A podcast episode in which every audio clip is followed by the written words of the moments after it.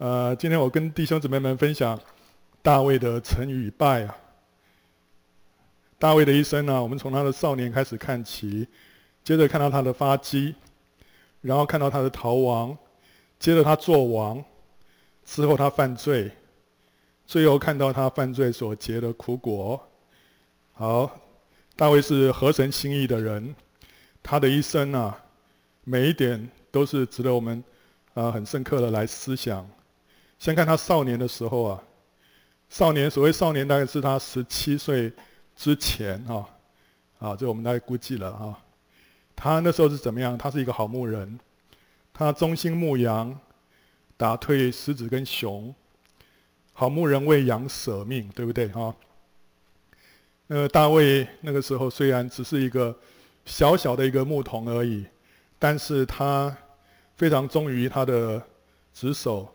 所以，当有狮子、有熊来的时候，他没有退却哈，他把那个羊给救回来啊。好，那时候神就与他同在啊，让他能够在他的职分上面荣耀神。他同时也是一个敬拜者，他在牧羊的时候，他不仅牧羊，他同时也在弹琴、歌颂、赞美神。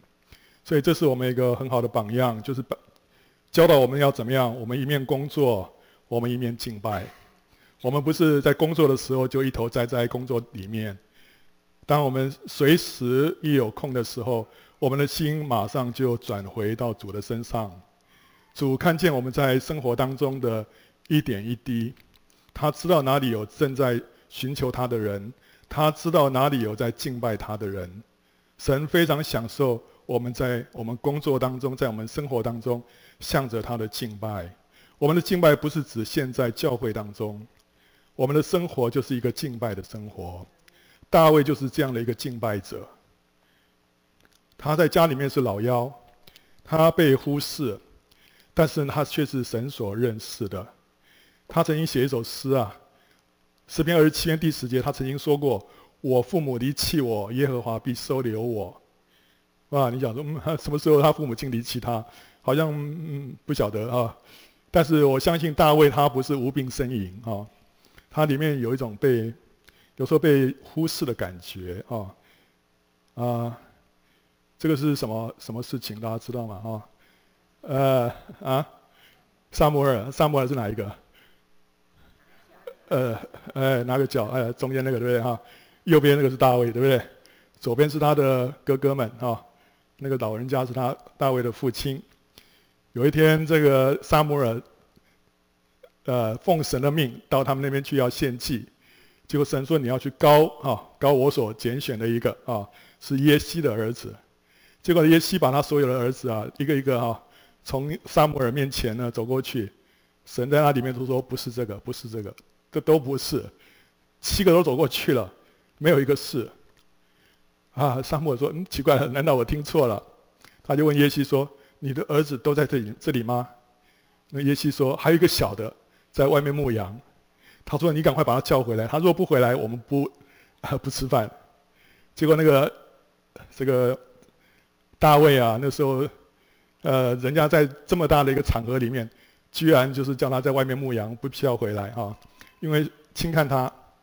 但是当他一回来的时候啊，神在撒那个撒母耳里面说：“就是这一个。”所以你看这个，他伸一个手指头，对不对哈？他说：“就是你啊。”过来，来，来，就把膏油膏在他的身上啊！结果呢，那天开始，大卫就大大的被圣灵充满。这件事情告诉我们什么？也许你在这个世界上啊，好像芸芸众生啊，你在各方面都不是很杰出，你在每一个每一个竞争里面，你好像都被挤在后面。但是呢，有一天突然，你好像在那边，好像你排队排个很长的一个队伍，你排在后面啊，不知道哪一天能够轮到你啊。突然，那个前面那个那个守门的那个说，指着你说就是你，你过来。他把你，他越过不知道多少个人，直接点上点到你的名，叫你到前面来，叫你让你快速通关啊。旁边特别开了一个关卡让你过去。大卫就是这样子啊，那时候没有人注意他，但是神知道那时候在旷野里面有一个牧童，他的心是渴慕神的，他是天天在那边敬拜神的，所以在这样一个重要的场合当中，众人在撒母耳面前过去，神跟撒母耳说啊，神不像人，人是看外貌，神是看什么？内心。所以那时候他看见大卫的内心，他知道那里有一个渴慕他的。所以今天我们在这地上啊，神的眼目遍察全地，要显大能，帮助那向他心存诚实的人。我们里面向着神有一个渴慕，有个神啊，我需要你啊，神啊，我需要你啊。神会忽然进入他的殿啊，哈利路亚。所以大卫就是这样的一位，他他在一个小小的一个牧童的一个职份上面被神所看见，然后在这个时刻啊被神拣选，后来他发迹啊，十七岁到二十岁之间，呃，大概只有我想大概很短的时间啊，那时候他战胜了歌利亚那个巨人。只是因为单纯的信，还有平日的操练，还有神的帮助啊。他，我们假设他那时候可能 teenager 哈，呃，一百六十五公分好了哈，五十五公斤啊，啊，OK，这样啊。然后呢，歌利亚呢，圣经说他三百公分哈，三百公分有多重哈？他不是，他是他的身高的差不多将近两倍哈。但是体积是几倍啊？体积你乘一下，它它是三次方，对不对哈？所以它是六倍，所以它应该有三百三十公斤。哇，五十五公斤跟三百三十公斤，你好像是什么？真的是，真的是一个小蚱蜢跟一个大坦克哈。所以这样的一个悬殊的一个哈一个呃差异啊。但是大卫心里头没有害怕。那时候他面对歌利亚，他说一句很经典的话：“他说，你来攻击我是靠着刀枪和铜戟，我来攻击你是靠着万军之耶和华的名。耶和华使人得胜，不是用刀用枪，因为征战的胜败全在乎耶和华。”那时候扫罗的军队啊，不知道多少个人，没有一个人敢上去挑战歌利亚。大卫看了，心里头愤慨啊！他说：“这是耶和华的军队啊，怎么会有人这样子来跟耶和华军队挑衅啊？”结果没有人上场，结果他就呃请缨啊，自自愿上场。他知道胜败不在乎他，乃在乎神。所以啊，他就用一颗石头啊，就击中了这个歌利亚，打败了他。这个呢，跟跟他平常的操练也是有关系，对不对哈？他平常就就常常练习那个甩石啊，所以一个单纯的信心跟一个平日的操练，这个时候时啊时机来了，神就使用他啊，就一鸣惊人啊。接着他就受到试探，可是他却不骄傲。那时候那个妇女们啊，哇起来唱歌跳舞啊，说扫罗杀死千千，大卫杀死万万。很多人啊，在这个时刻啊，就会迷失啊。但是大卫没有啊，大卫知道说这不是他厉害，是神神很厉害，神只不过利用他去打败了以色列的仇敌而已。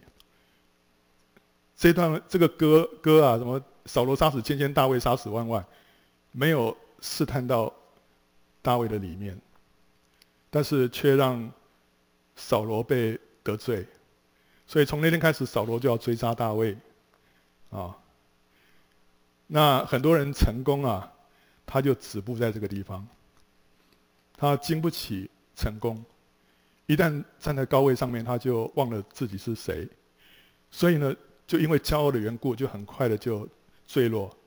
但是大卫呢，他还是谦卑，还是啊，不把荣耀归给自己。在这当中，他被羞辱，可是他没有被冒犯。他怎么样被羞辱啊？这个扫罗答应说要把女儿嫁给他，对不对啊？就到结婚那一天啊，他发现新郎不是我，这个大家都以为说，哎，大卫啊，恭喜啊，恭喜啊，你要做驸马爷啦啊！大卫说，嗯，我这个他还还还在想说，这个聘礼要怎么样去筹备啊？他还伤脑筋啊。就到快要结婚了，突然听说啊，新郎不是我，当然了，这非常羞羞辱，对不对？有这样有这样羞辱人的，但是当然大卫他他没有被被 offend，他没有被冒犯，为什么？他也松了一口气啊，他想说哦，我不用去担心怎么样去筹那些聘礼的事情。他说我只不过是一个，好像是一个很渺小的一个人，你要做这个王的驸马不是那么简单啊。好，所以他他被试探、被高举，他没有骄傲；他被羞辱，他没有被冒犯。在这段时间呢，哇，他就是出生入死哈，啊，为这个扫罗征战。后来扫罗追杀他，他就开始逃亡。多久呢？大概有十年的时间，从二十岁到三十岁。这当中他两次遭到人啊恩将仇报啊。第一次是呃叫做基拉人啊。但是他没有被冒犯，那时候他救了这个城市的人。但是当扫罗来听说大卫在那个地方的时候呢，就带人要来啊抓抓那个大卫。就大卫就求问神啊，说：“呃，扫罗真的来吗？”然后神说是。然后他说：“那基拉人会不会把我交给扫罗啊？”神说会。大卫呢？他想说：“哇，你们这些忘恩负义的人，我把你们从这个仇敌手中救出来呢，你们居然要把我交给他扫罗哦！当然那时候还没有做这个动作，但是他知道人的心啊、哦，但他也没有被冒犯，他就他就离开，带着他的那手下就离开啊、哦。那些事情他没有因着这件事情啊、呃、为难任何一个基拉人。但第二次啊，他就真的被厉害冒犯，被谁啊？被拿巴啊。啊，拿巴是一个有钱人啊，啊，大卫辛辛苦苦啊，帮他们照看守那些羊群呐啊，啊，结果后来哎，到最后想要去跟他要一点东西啊，要点分点这个啊赏赐，结果拿巴羞辱他，就大卫就非常的愤怒啊，他说到明天这个时候啊，如果拿巴的男丁还留下一个啊，愿神重重的责罚我啊，所以他要把拿巴家里面所有的男丁全都杀了。那，所以他厉害的被冒犯，这都是每一个冒犯都是神在我们生命里面的一个试炼，一个试验，看我们怎么反应。第一次大卫没有被冒犯，之前他被羞辱，他没没没有被冒犯，这些都是神在我们身上的一个得胜。撒旦想要借着我们被冒犯，做出一些不对的反应。这个反应会非常的影响我们的一生。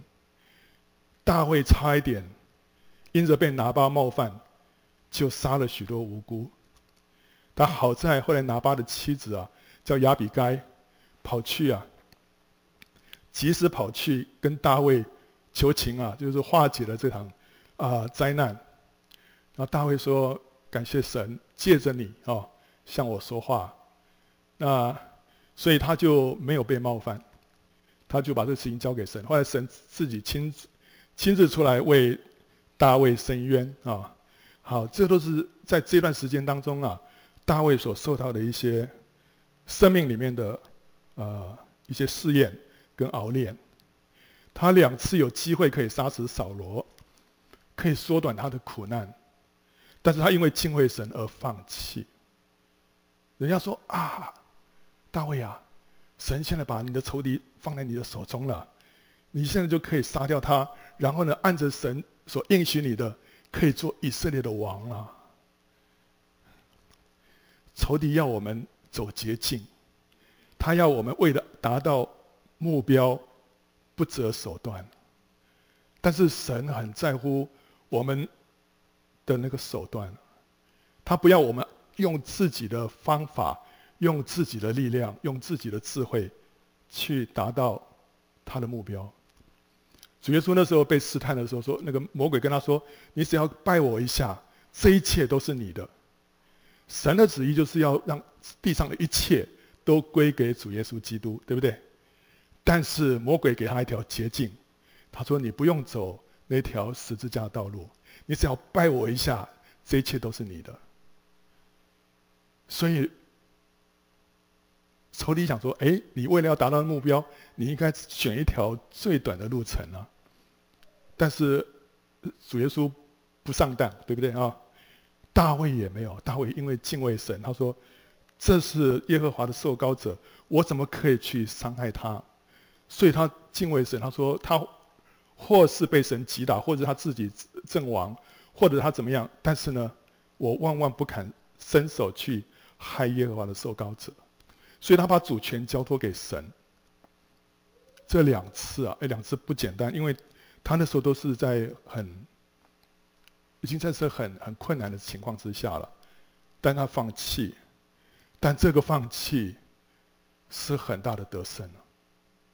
是很大的得胜，在地上看起来好像是是傻瓜，在地上看起来，你失去了你极大的机会啊，但是在神眼中不是啊，因为机机会都在神的手中，你不要担心说，哇，我失去这个机会就就完了，你所做的一切就是要讨神的喜悦，神会让该来的在适当的时候来到，他在极大的苦难当中依然赞美神。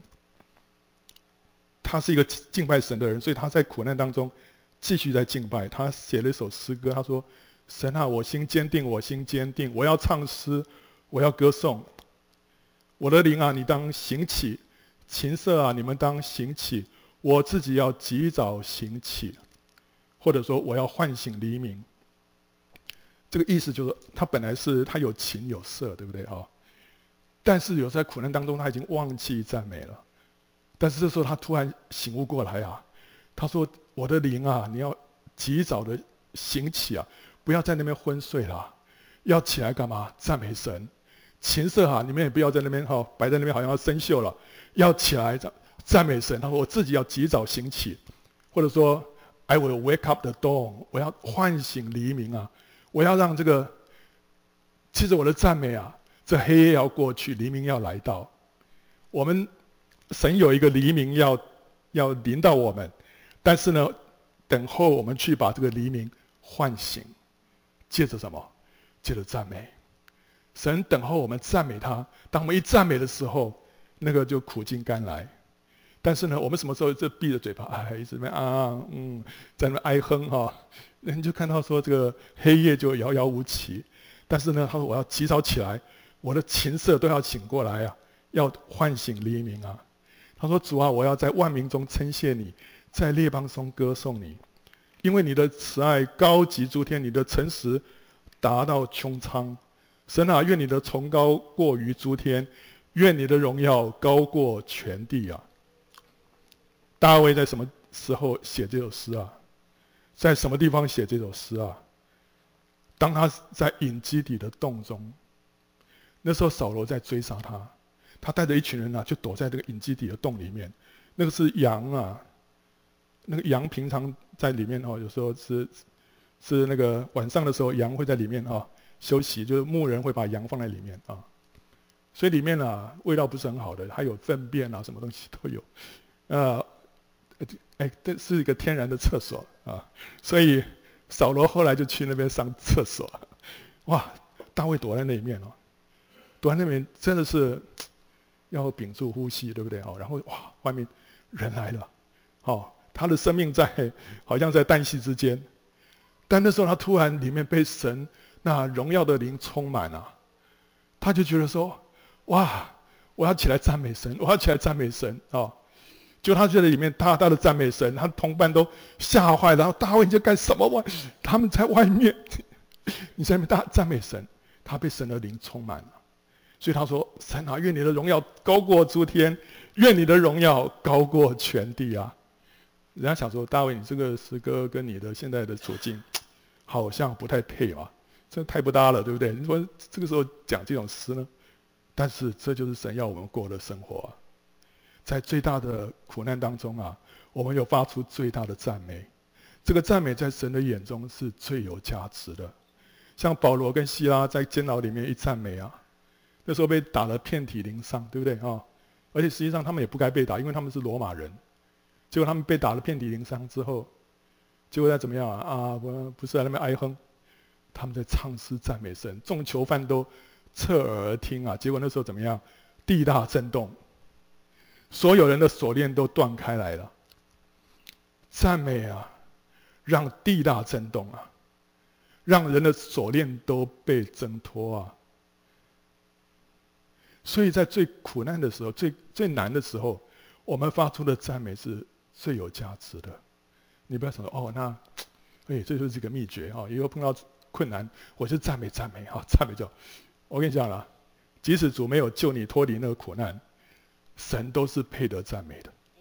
我们是因着他配得赞美，我们来赞美他，不是因着说神啊，我要脱离苦难了，所以呢，嗯，教会里面说要赞美，所以我就赞美，赞美半天怎么没有改变呢？不是，因为神就是配得赞美。啊，即使我们离开这个世界，即使为啊为了主，我们失丧这个生命，我们还是要赞美，哈利路亚。所以这是他在苦难当中啊，啊经历的，但他后来突然稍微软弱了一下，他因为信心软弱啊，那时候就哇，我这个地方已经没法待下去了。你看那时候已经快十年，那时候是经过了八年半了，已经快要苦难快要结束了。那时候他讲哇不行，这个我还要带着一大堆人啊，那还有他们的家属啊，我要往哪边逃呢？后来他信心软弱啊，就投奔非利士王。就在那边呢，好像比较舒服一点啊。扫罗追不到他了，但是他就必须要借着什么谎言求生存。那这就很这就麻烦了。你说了一个谎，你就需要讲第二个谎，对不对？讲第二个谎，你需要讲第三个谎。所以那时候他就后来就陷到一个非常窘迫的境地啊，差差一点就被迫要跟他自己的同胞打仗。如果他他跟他的同胞打仗的话，他后来不可能做以色列王，对不对？那他如果说是回过头来，啊、呃，杀非利士人的话，他又背叛那些恩待他的那个非利士王，对不对啊？所以那时候他就陷入非常窘迫的境地。但感谢神啊，那时候神就给他一条出路了，让那些呃非利士的那个其他的王啊，就说：“哎，这是谁啊？这怎么一群希伯来人在这个地方啊？”然后那个。啊，那个亚吉啊，那个非利士王就解释说啊，他们不错啊，他们都跟着我都很好。他说不行不行不行，他们这些人不能跟我们上场啊。所以后来就把他们打发回去了啊。所以让大卫呢逃脱了这样的一个境地啊，这个一个窘迫的境地。那很快的，大卫的苦难就结束了。那时候扫罗就被杀了，大卫就做王了。大卫三十岁做王啊，三十七岁的时候。那时候统一全国，所以他否极泰来啊，统一全国。哇！如果我们写写童话故事的时候，到这里就结束了，对不对？哇，好好一个励志的故事哦，对不对？前面那么苦难，后面哇，现在终于啊，一切都幸福了啊！啊、但是大卫没有停在这里啊，他不是说哎呀，我做今天我终于做完了，他没有，他心里头一直在想一件事情。他要迎约柜啊！他渴慕神的同在啊！我们今天不是说，哎呀，我今天功成名就了，我人生啊、已经没有什么遗憾了，不是啊？你要想到说神的需要啊，大卫想到神的需要啊，所以他就把约柜迎到耶路撒冷。他打下耶路撒冷之后，他第一件事情就是迎约柜。中间经过一些波折之后，他就欢欢喜喜在约柜前面跳舞啊，以至于他的那个那个王后啊，那个叫做米甲，是扫罗的女儿，那个是从小在在皇呃在皇家啊成长的。他说：“哇，你你你你你是王哎，你怎么可以在这个在外面众人面前这样跳舞啊？这成何体统啊？”大卫说：“我这是在神的面前。”而且在神的面前，我要更加的卑微，因为因为神神配得我这样来敬拜他。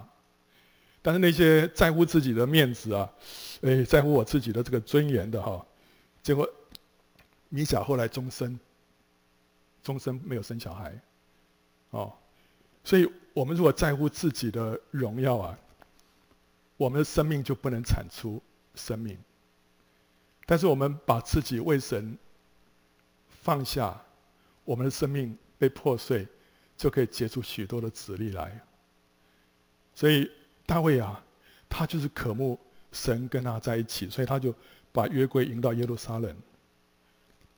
他不仅是这样子，他说他还盼望为神建殿，啊，这个殿就 house 啊。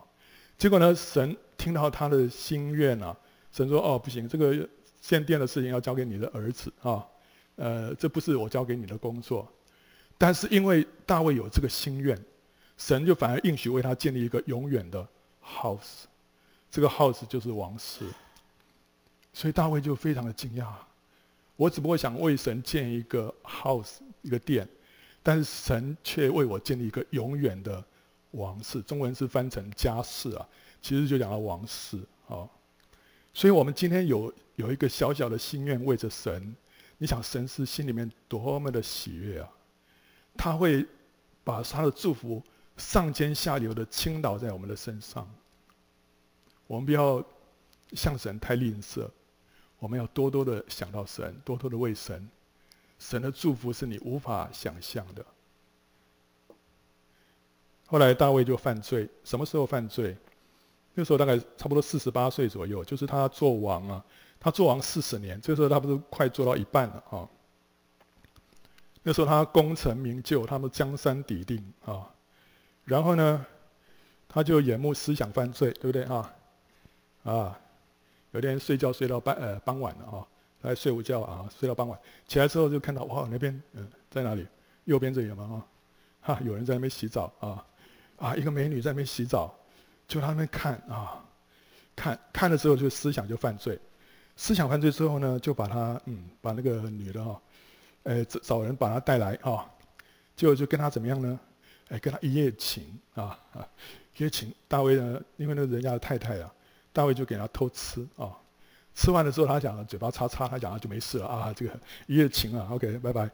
就没想到啊，神这么不给他 不给他面子，让他怎么样，让对方怀孕了啊，啊，这个为什么一夜情就就这样怀孕？那结果他怎么办？这事情这事情非同小可啊，因为那个他的他的先生啊。呃，现在不在，他在战场上面打仗，所以他这个时候怀孕生下来啊，这显然就是哦，这个有问题，对不对啊？照摩西的律法，与邻舍之妻行淫的，奸夫淫妇都必致死。所以大卫该怎么办？大卫怎么办呢？大卫，大卫想说啊，那我就承认错误啊，哈，承承认错误的代价就是你要被打死。所以他会说：“哎呀，不行，那这样的话我不能承认哦。那不承认的话怎么办啊？而且呢，圣经里面还说啊，箴言里面第六章二十七到三十五节这边有讲讲到说，当一个人跟人家啊，跟跟那个人有夫之妇行淫之后啊，会有什么结果？他说：与妇人行淫的便是无知，行这事的必上吊生命，他必受伤损，必被凌辱。”他的羞耻不得涂抹，因为人就是那个绿戴绿帽子那个先生，他的记恨呢成为烈怒，报仇的时候绝不留情，什么赎价他都不顾。你虽送许多礼物，他也不肯甘休。大卫这个这个婚外情那个对象，他的先生是谁？是大卫底下的一个忠心的勇士啊。这件事情如果如果曝光，大卫怎么样面对他？圣经说，这样的人，他们你送什么赎价，他都不顾啊。而且他这样忠心耿耿对着大卫，大卫这样待他，你想啊，大卫大卫很难很难想象说那一幕，所以他也没办法面对那一幕啊。所以呢，他就啊想个办法哦，他就要栽赃哦，栽赃让那个。这个乌利亚就是那个先生回来啊，呃，让他跟妻子去同房，到时候生下来的话，就就不是我我我我的我我做的事啊，但是不成啊，因为那个乌利亚非常的正直啊啊，这个过过家门而不入啊，所以到最后他怎么办？他就借刀杀人啊，让让那个这个乌利亚上战场到一个最危险的地方，让他被敌人杀死。结果呢，啊，这件事情就好像过去了。后来那个乌利亚死了，他就把那个乌利亚的妻子啊，拔示巴啊娶过来。结果圣经怎么说？这件事情让耶和华非常的不悦，他非常不高兴。神对这件事情非常不高兴。结果那个大卫在在这件事情发生之后，一直到那孩子生下来之间啊，大概有差不多一年的时间。这一年的时间，大卫他经历什么？他失去神的同在。他写了诗歌啊，他他说那个时候他闭口不认罪的时候，因终日哀哼而骨头枯干，白日黑夜，你的手在我身上沉重，我的精力耗尽，如同夏天的干旱。大卫是一个非常渴慕神同在的一个人，但是因为他做了这件事情，他就失去了神的同在。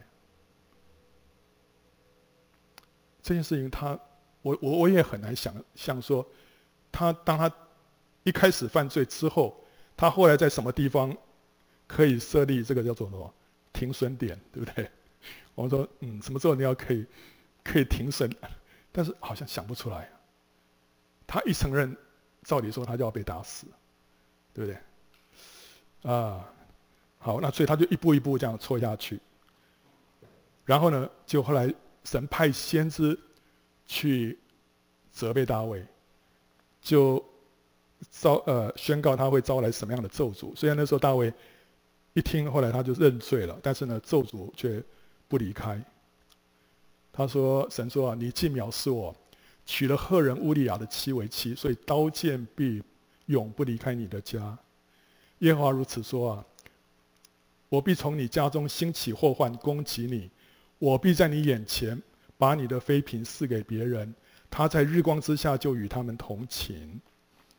你在暗中行这事，我却要在以色列众人面前日光之下报应你。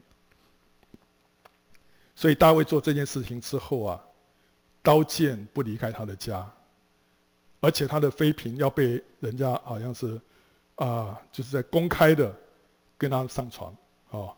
所以在暗中所行的，神会公开的报应他。然后呢，这件事情也厉害的羞辱了神。他说：“你行这事，叫耶和华的仇敌大得亵渎的机会，故此你所得的孩子必定要死。”那个保罗说了：“我们成了一台戏，给世人和天使观看。”所以当大卫。在这件事情犯罪跌倒的时候啊，在这个观众席上啊，撒旦那那边的人都哈哈大笑，神呢被羞辱了。另外，圣经里面，当那个约伯约伯遭遇苦难的时候，撒旦等着约伯发怨言。弃掉神，就约伯不以口犯罪，结果撒旦呢，那灰头土脸。约伯在这件事情上头大大的荣耀神。所以今天我们的一举一动，其实不是只牵涉到我个人的脸面、颜面，不是只牵涉到我个人的面子，啊，我自己的名声。今天我所作所为，影响到神的荣耀。我们犯罪就亏缺了神的荣耀。大卫在这件事情他说：“你让耶和华的仇敌大得亵渎的机会啊！”结果他的，结果他祸及家人。他对这件事情啊、有什么样的苦果？他对家人的影响，第一个，他的女儿他玛就被强暴，被他的哥哥暗嫩强暴，这是一个咒诅啊。然后他的妃嫔被公然的玷污啊，十个妃嫔。然后他四个儿子死于非命，这是他对他家人的影响，对国家的影响了，因为他是一个王。结果这件事情后来引起这个亚沙龙之乱啊，亚沙龙之乱就死了两万个人那亚沙龙为什么会叛乱？因为前面，因为大卫的一些判断，所以造成押沙龙之乱啊、死了两万个人。对大卫个人有什么影响啊？我们可以从正面正面的来看哦。OK，他犯罪，但是呢，呃，基本上他就认识到自己的败坏跟神的怜悯，对不对？因为神神也借着这件事情啊、呃，也在造就大卫了。好，这个等于是 呃，还有一点这个价值是什么？就是说让大卫认识自己啊，让大卫也认识神。大卫还没有犯罪之前，他曾经写了一首诗啊，诗篇十八篇啊，他说。他又领我到宽阔之地，他就把我因他喜悦我。耶和华按着我的公义报答我，按着我手中的清洁赏赐我。所以那时候大卫还没有犯罪啊，所以他心里面良心是清洁的。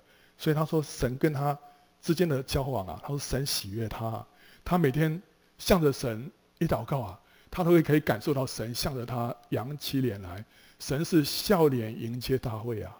所以大卫跟神有一个密切的相交。然后呢，他也知道说，神保守他没有犯罪，以至于他说神按着他的公义报答他，按着他手中的清洁赏赐他。因为我遵守了耶和华的道，未曾作恶离开我的神，他的一切典章常在我面前，他的律例我也未曾丢弃。我在他面前做了完全人，我也保守自己远离我的罪孽。所以耶和华按我的公义，按我在他眼前。手中的清洁偿还我，哇！人家说大卫啊，哦，你口气好大啊。不过大卫真的是啊，他就活出这样的一个生活，对不对啊？他因着敬畏神，所以他不敢犯罪；他因着敬畏神，所以他就活出一个神所喜悦的生活。所以他跟神之间，他讲这些话，他其实良心是很很清洁的。他也说啊，耶和华，求你为我伸冤，因为怎么样？我向来行事纯全。我又依靠耶和华，并不摇动。这些很显然都是在他还没有犯罪之前所写的诗。在他犯罪之后，他不敢这样说。他犯罪之后，后来悔改了。他说：“耶和华，求你因你的名赦免我的罪，因为我的罪重大。耶和华，求你不要在怒中责备我，不要在烈怒中惩罚我。”因我的罪过，我的骨头也不安宁。我的罪孽高过我的头，如同重担，叫我担当不起啊！因我的愚昧，我的伤发臭流脓。我知道我的过犯，我的罪常在我的面前。我是在罪孽里生的，在我母亲怀胎的时候就有了罪。这是他后来的诗。你可以感到这个人不一样了，对不对？他讲话不像以前那么有底气，他现在里面好像一个气球，好像破了，里面泄气了。他在神面前，他只能仰望神的怜悯。那你说这样好不好？其实这个、这个、这个也蛮好的，是不是？但是呢，神让我们看见自己的败坏、软弱，可以借用各样不同的管道。不一定要借着犯罪，人怎么样能够体认到自己的软弱跟败坏啊？大会是借着犯罪，对不对？还有呢？还有还有什么别的管道？软弱跌倒，彼得，彼得也从他自己充满了自信的这样的一个心态当中，后来认识自己的软弱，是借他三次否认主，对不对？还有呢，失败挫折，我们碰到一些失败，碰到一些挫折，我不一定犯罪，我就是失败挫折，然后我发现，哎呀，我自己没有能力啊，我就会发现自己很软弱。雅各是一个很强的一个人，但是他呢，被神破碎，他一再被神剥夺、破碎，所以他到最后，他他这个人就走路都瘸了，对不对？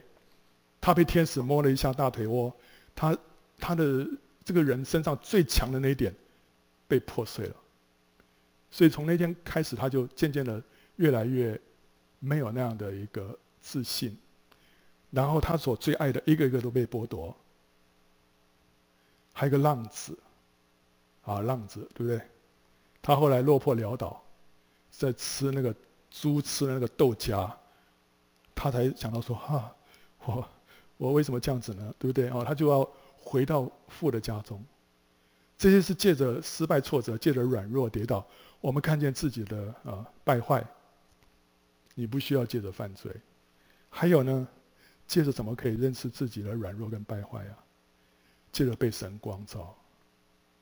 谁呀、想得出来吗？啊？扫罗，呃，新约的还是旧约的？新约的扫罗，对啊，新约的扫罗啊。好，我们先看旧约好了。旧约有一位啊，以赛亚，对不对？以赛亚那时候看见神的荣耀，他看见神的圣洁，他说：“祸哉，我灭亡了！为什么？因为我是个嘴唇不洁的人，也住在嘴唇不洁的人当中。”以赛亚算是他是先知哎，他也过着一个圣洁的生活啊。但是你再怎么样圣洁，你当你看到神的时候，你看到神的圣洁的时候，你突然发现你何等的污秽啊！所以弟兄姊妹们，我们如果要认识自己啊，最好是借着神的光照，你不需要借着犯罪，对不对？还有刚刚说的扫罗，就是新约的保罗，他怎么样被神光照？他遇见主，对不对？大马色的光一照下来，他说：“主啊，你是谁？”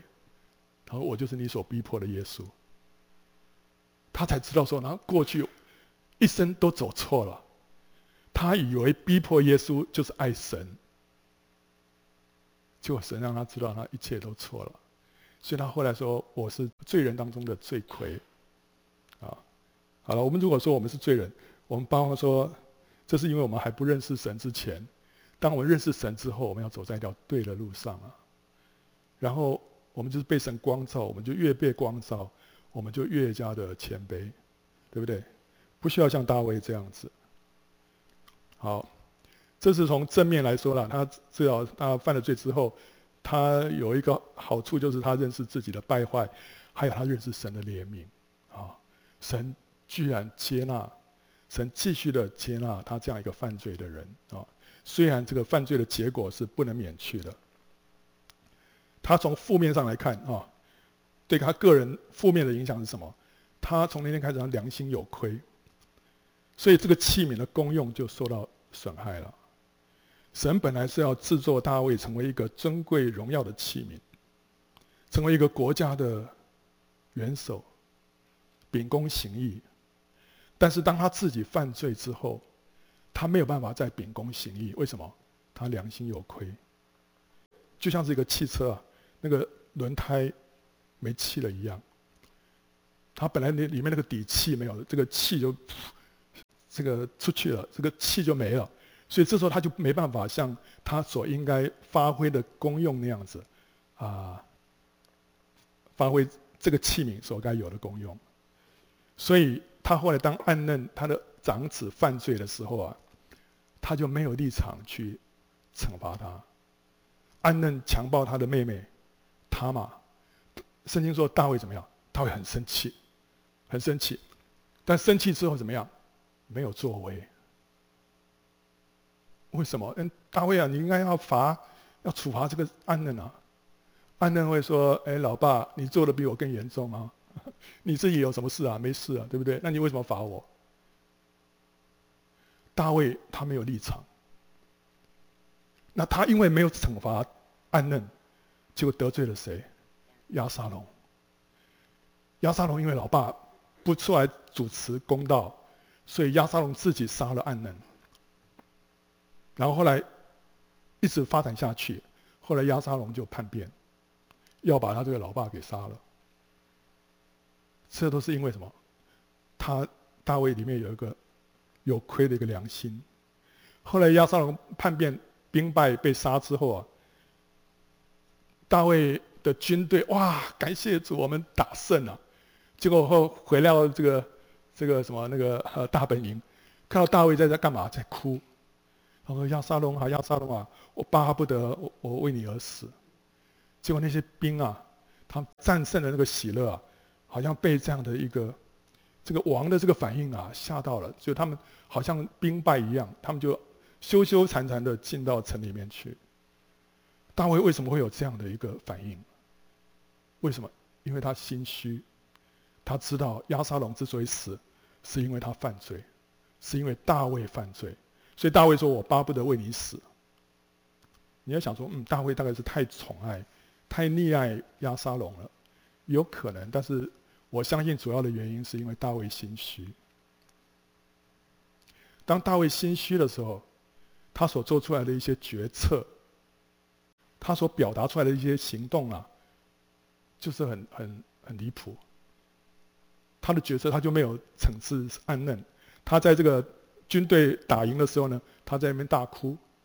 所以，那个他的元帅约押说啊，我我就是警告你，我我可以明明的讲说，如果你不出去安抚你那些军队的话，这你后来所遇到的祸患比亚沙龙这个祸患还要更大。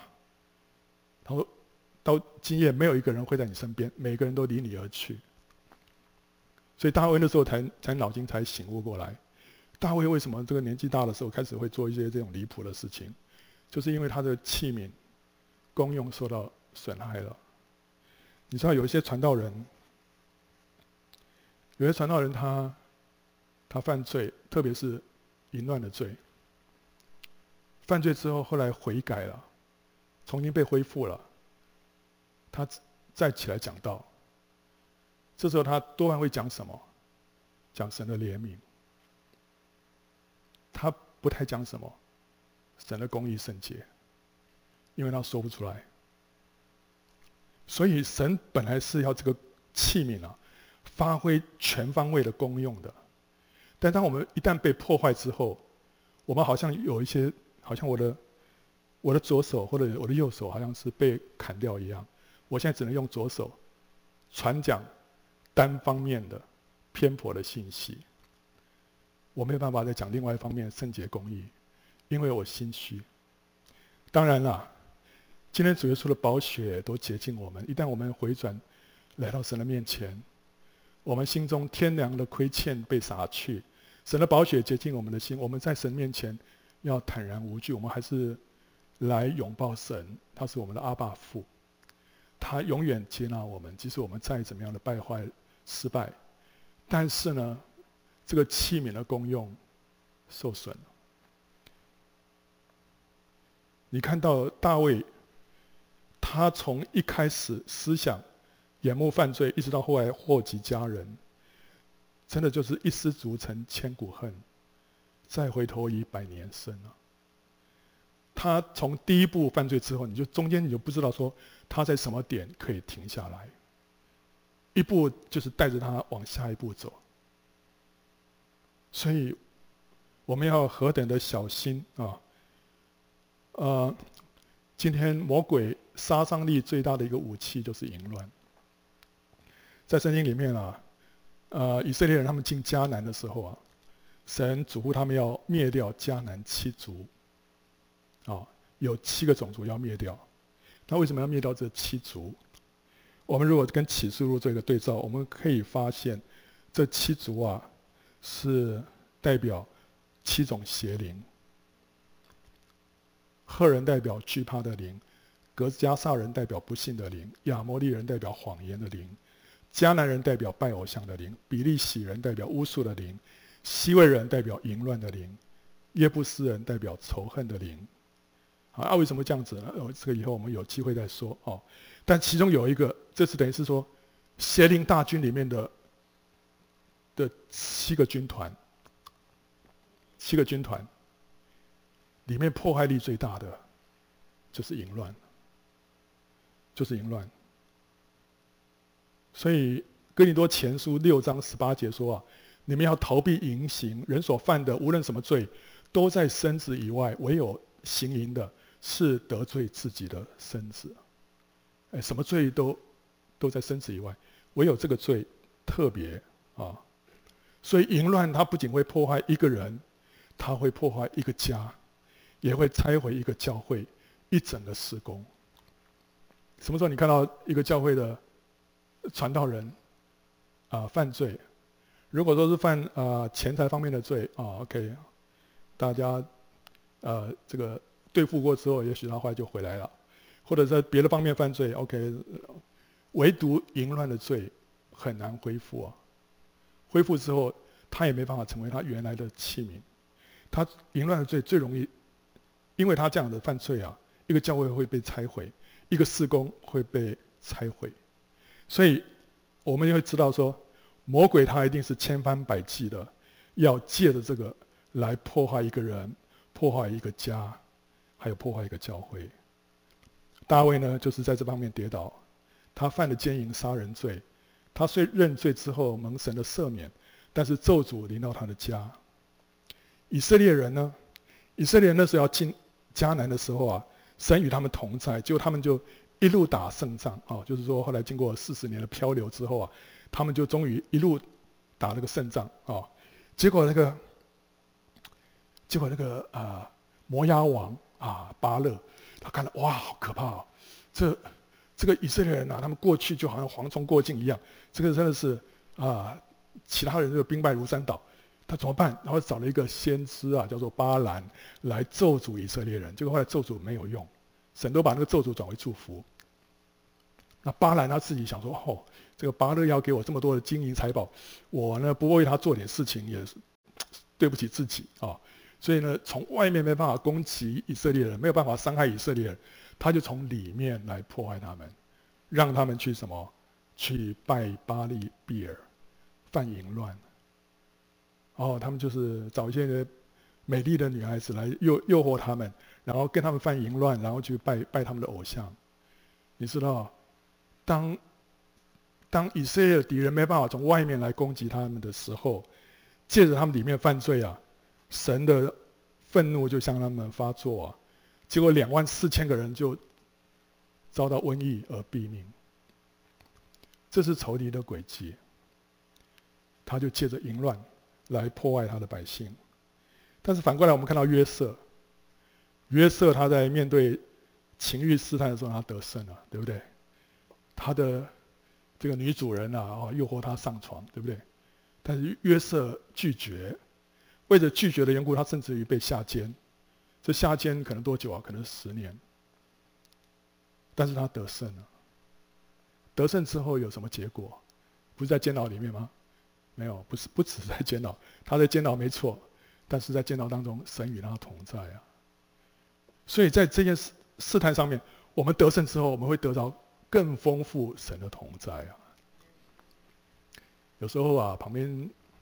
你会面对一些诱惑、试探，你知道，这时候你一个拒绝，在天国里面，你不知道你得了何等大的奖赏，而且神会用那丰富的同在临到你。你会想说：哎，我刚才只不过是一个小小的一个呃动作，拒绝一个，哎，为什么神的同在一下子增加这么多？因为神很在乎你的反应。约瑟的这个反应啊，让他身上得着更多神的同在啊，到最后以至于他成为埃及的宰相啊，在地上执掌权柄。所以，淫乱是一个最大的仇敌的武器。当我们胜过这个试探，也给我们带来最高的荣耀啊。但是，撒旦会装作光明的天使。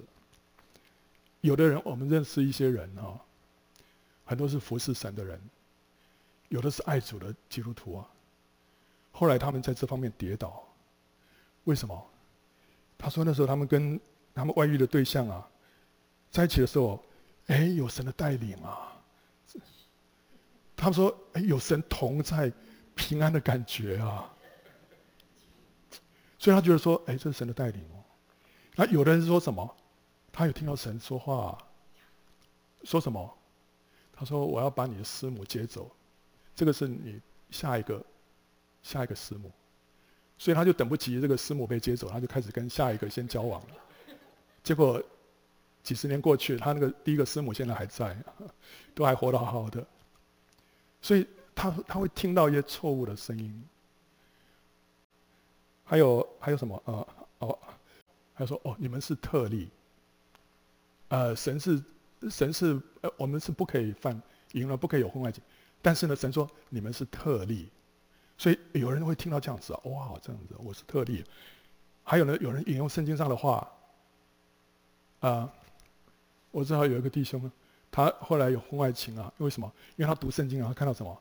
他说哇，这个头一个亚当失败了，第二个亚幕后的亚当得胜了，头一个王那个扫罗被废了，第二个王才是神的心意，所以呢。就头一个太太不是神的心意，第二个才是。所以他就是说，他得到圣经上的话。那另外还有有的看到异象，有的做异梦啊，哇！神在鼓励他们交往。弟兄姊妹啊，你这些全部都不要相信，都不要相信。再怎么样同在平安的感觉，再怎么样神说话大声，圣经上的话。哇，很属灵哦，一梦一想，撒旦也会装作光明的天使啊！我们不要不要上当啊！但是我们看到太多人上当，特别是那些属灵的领袖。和西阿书啊，四章十一节说：“奸淫和酒并新酒夺去人的心，夺去人的心，take away a man's heart。”但是那个 heart 也可以翻成 understanding。奸淫啊，会使一个人的 understanding，使人一个人悟性啊失去，就是怎么样？它会使人丧失理智，漠视神的警告，直奔地狱。我们知道有一个有的爱主的弟兄姊妹，后来那个姊妹不知道怎么样，就陷落入婚外情当中。就众人去劝他，他他说我我我先生我儿女都不要了，我就是要跟着这个男人走。然后大家说：“哎呀，不行啊，你这样子会会会在勇士里面怎么怎么亏的。”他说：“我我下地狱我都不怕。”哇，我们的听众好吓坏了。为什么？奸淫和酒并新酒夺去人的心呢？它会使你丧失一些。基本的一些判断，而且漠视神的警告。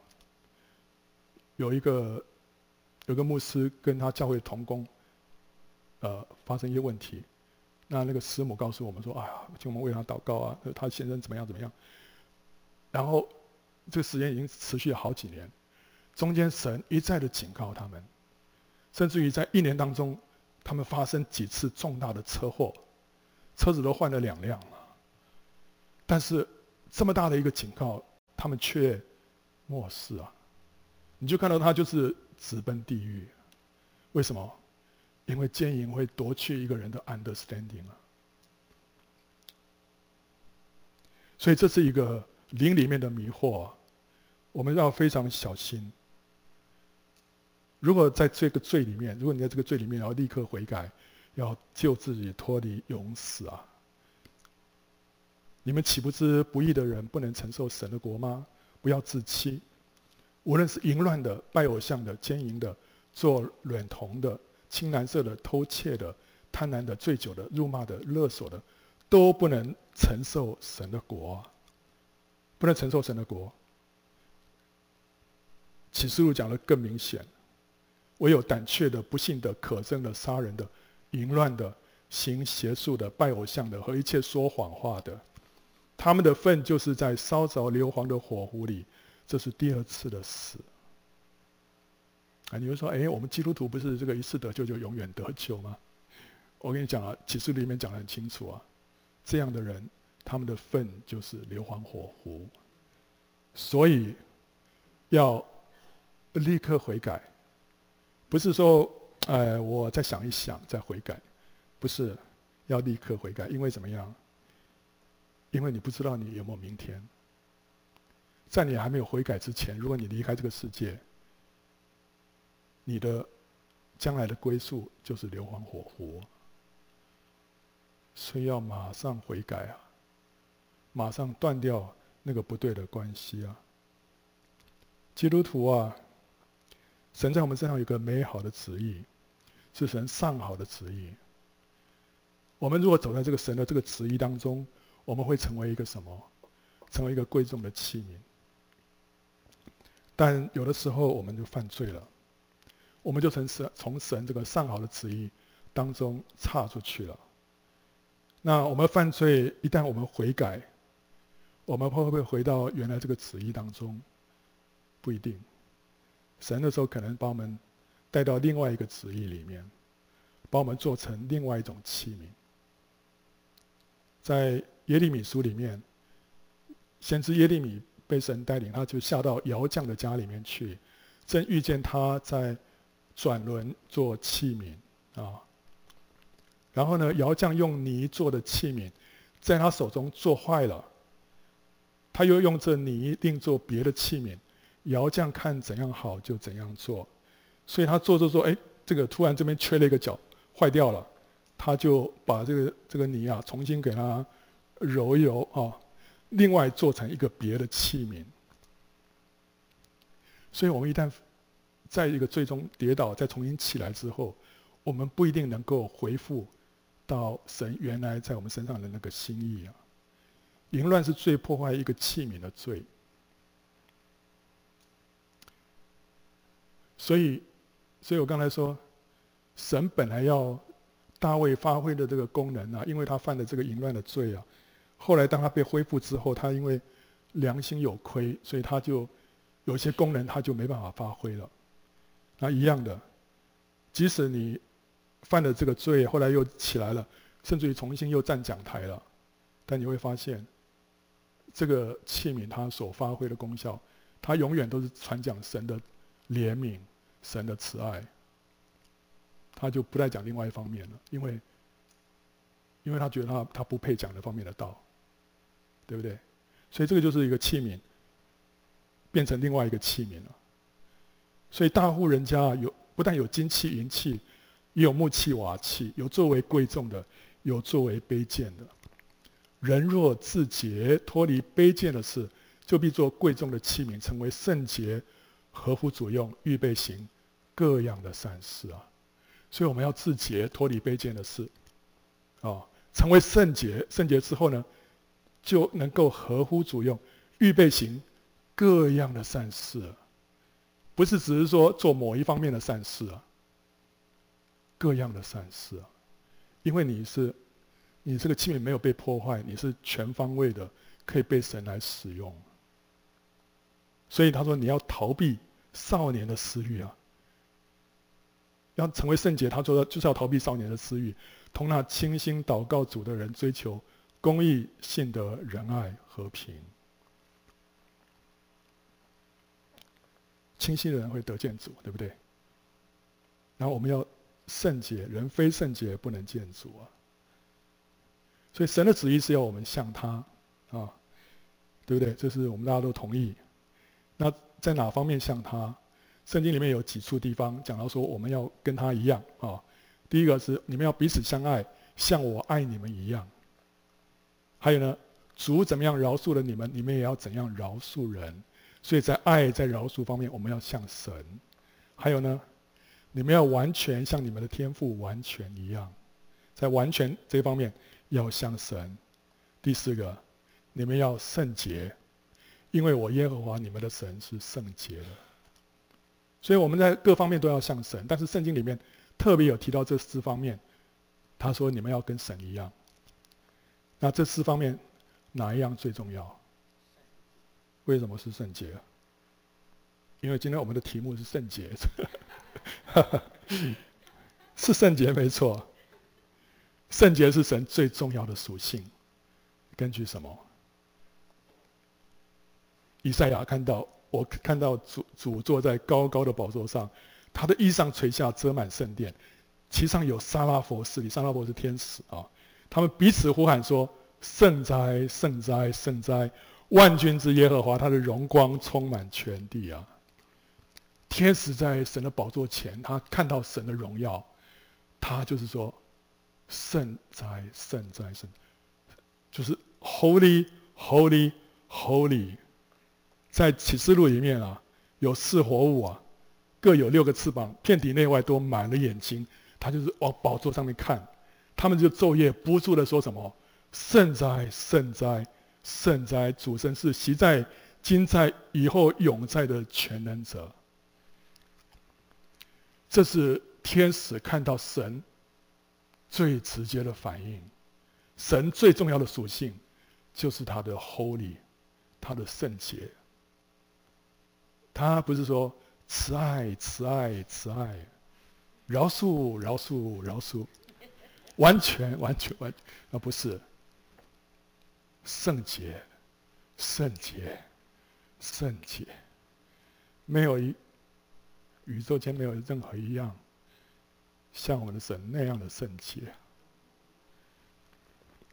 所以今天我们被呼召成为一个圣洁的族类。他说：“当你掌权的日子，就是当你行军的日子，你的名要以圣洁为装饰，甘心牺牲自己。你的名多如清晨的甘露啊！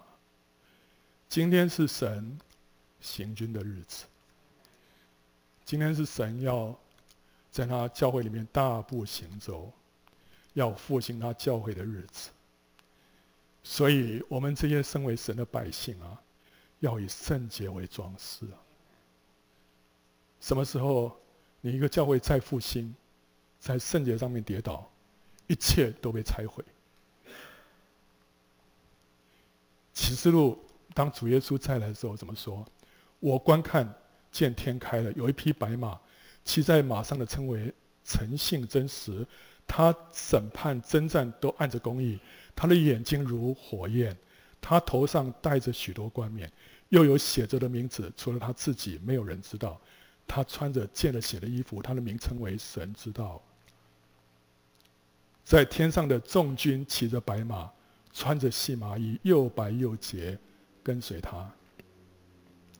这是当主耶稣公开再来，来到这个世界，那个时候会有众军，天上的众军骑着白马。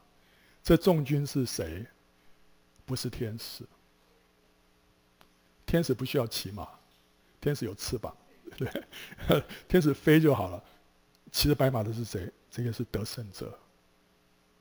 得胜者之前被提的那些得胜者，这时候穿着白衣，跟着主耶稣一同回来。为什么说穿着细麻衣又白又洁？讲到他们是以圣洁为装饰啊。得胜者是以圣洁为装饰。今天你要成为得胜者。今天你要成为得胜者，你要在这个神的这个行军的日子当中，要跟随神，你就要以圣洁为装饰啊！哈利路亚！主啊，求你让我们每一个人在你的圣洁里面有份，因为你是圣洁的。主啊，我们知道我们是污秽，但是你的宝血洁净了我们。让我们可以一再的来到你的面前，但是主啊，你要保守我们，在我们有生之年，一直走在这条圣洁的大道上面。主啊，你也要借着这个教会彰显你的自己啊，保守每一个弟兄姊妹们，没有一个人失脚。主啊，让仇敌大大的蒙羞，你自己得到荣耀。奉耶稣的名祷告，阿门。